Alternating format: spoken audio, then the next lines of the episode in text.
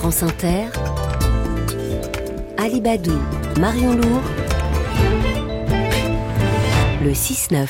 6h22 et à votre micro, Marion, la maire de Saint-Étienne-au-Mont dans le Pas-de-Calais. Un département toujours en vigilance rouge pour les pluies et les inondations. Bonjour Brigitte Passebosque. Bonjour. Comment s'est passée la nuit?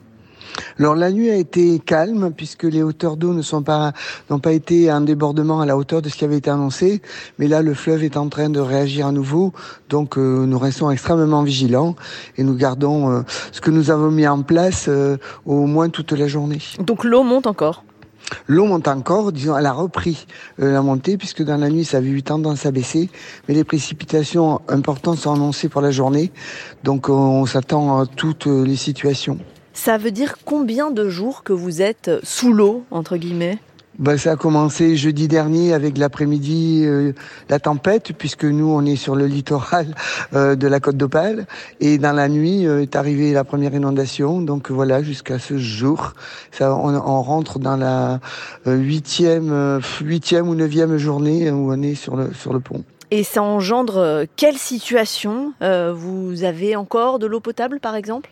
Oui, on a encore de l'eau potable. Nous, c'est pas notre secteur qui, pour l'instant, est impacté, puisqu'on n'est pas sur les mêmes captages que le secteur d'à côté. Mais c'est vrai que c'est quelque chose sur lequel on reste extrêmement vigilant, parce que ça, ça compliquerait euh, largement euh, la difficulté, parce que ça impacterait au-delà de la zone sinistrée. Les écoles sont ouvertes? Les écoles restent fermées aussi pour la journée, donc on fera une, évaluation de la situation peut-être aujourd'hui ou encore ce week-end pour voir ce qui sera fait pour lundi. Hmm. Euh, vous, avez euh, sur votre commune hein, le plus important centre d'hébergement euh, de, de, la Croix-Rouge de la zone.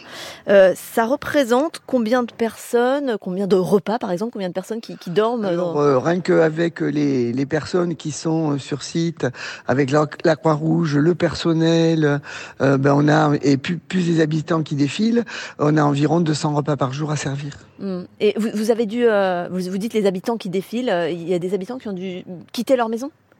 Alors, on a eu beaucoup d'habitants qui ont dû quitter leur maison. Il y en a qui l'ont quitté déjà depuis plusieurs jours, qui, ont, sont, soit chez des amis, mais qui, pour pas déranger davantage, viennent se restaurer ici.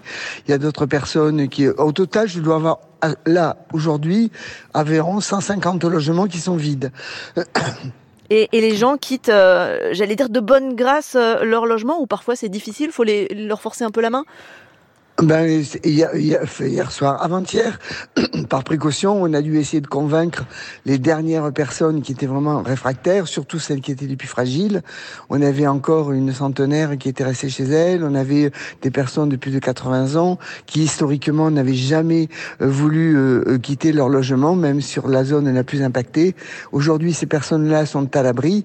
Par contre, il y a encore quelques personnes qui ont souhaité rester, notamment parce qu'ils ont des animaux, mais qui eux ne sont pas en situation de péril. Hmm. Et est-ce que on pose la question déjà chez vous euh, des responsabilités Je pense à la commune euh, qui est pas très loin de chez vous, de, de Neuville-sous-Montreuil, où les gens commencent à dire euh, que le cours d'eau n'était pas assez nettoyé, par exemple? Alors, forcément, euh, lorsqu'on est dans le désarroi, on cherche toutes les raisons qui font que pourquoi c'est arrivé et si on avait fait ça, pourquoi euh, si on avait fait ça, peut-être que ça aurait été moins important. Donc évidemment que il y a des choses qui sont encore à faire. Les bilans vont être vont être effectués. Nous, nous sur le territoire, on a euh, une, le CIM Sagel qui existe, qui gère justement toute la vallée de la Liane et qui depuis plus de 20 ans a déjà fait des travaux, a déjà fait des aménagements, mais qui s'avère euh, sur ce type de précipitation euh, complètement, euh, je dirais pas inutile, mais qui n'ont pas suffi à, à, gérer la situation. En plus, nous, comme notre commune, on est sur un entonnoir, mm. on est la dernière commune avant l'arrivée sur Boulogne-sur-Mer et sur le port, et on a aussi les contraintes du port qui font qu'il y a peut-être aussi des mm. aménagements à faire, mais ça, c'est de l'autorité de la région. Et en un seul mot, Brigitte Passebosque, parce qu'on arrive à la fin de cet entretien, est-ce que vous allez bénéficier d'un arrêté de catastrophe naturelle?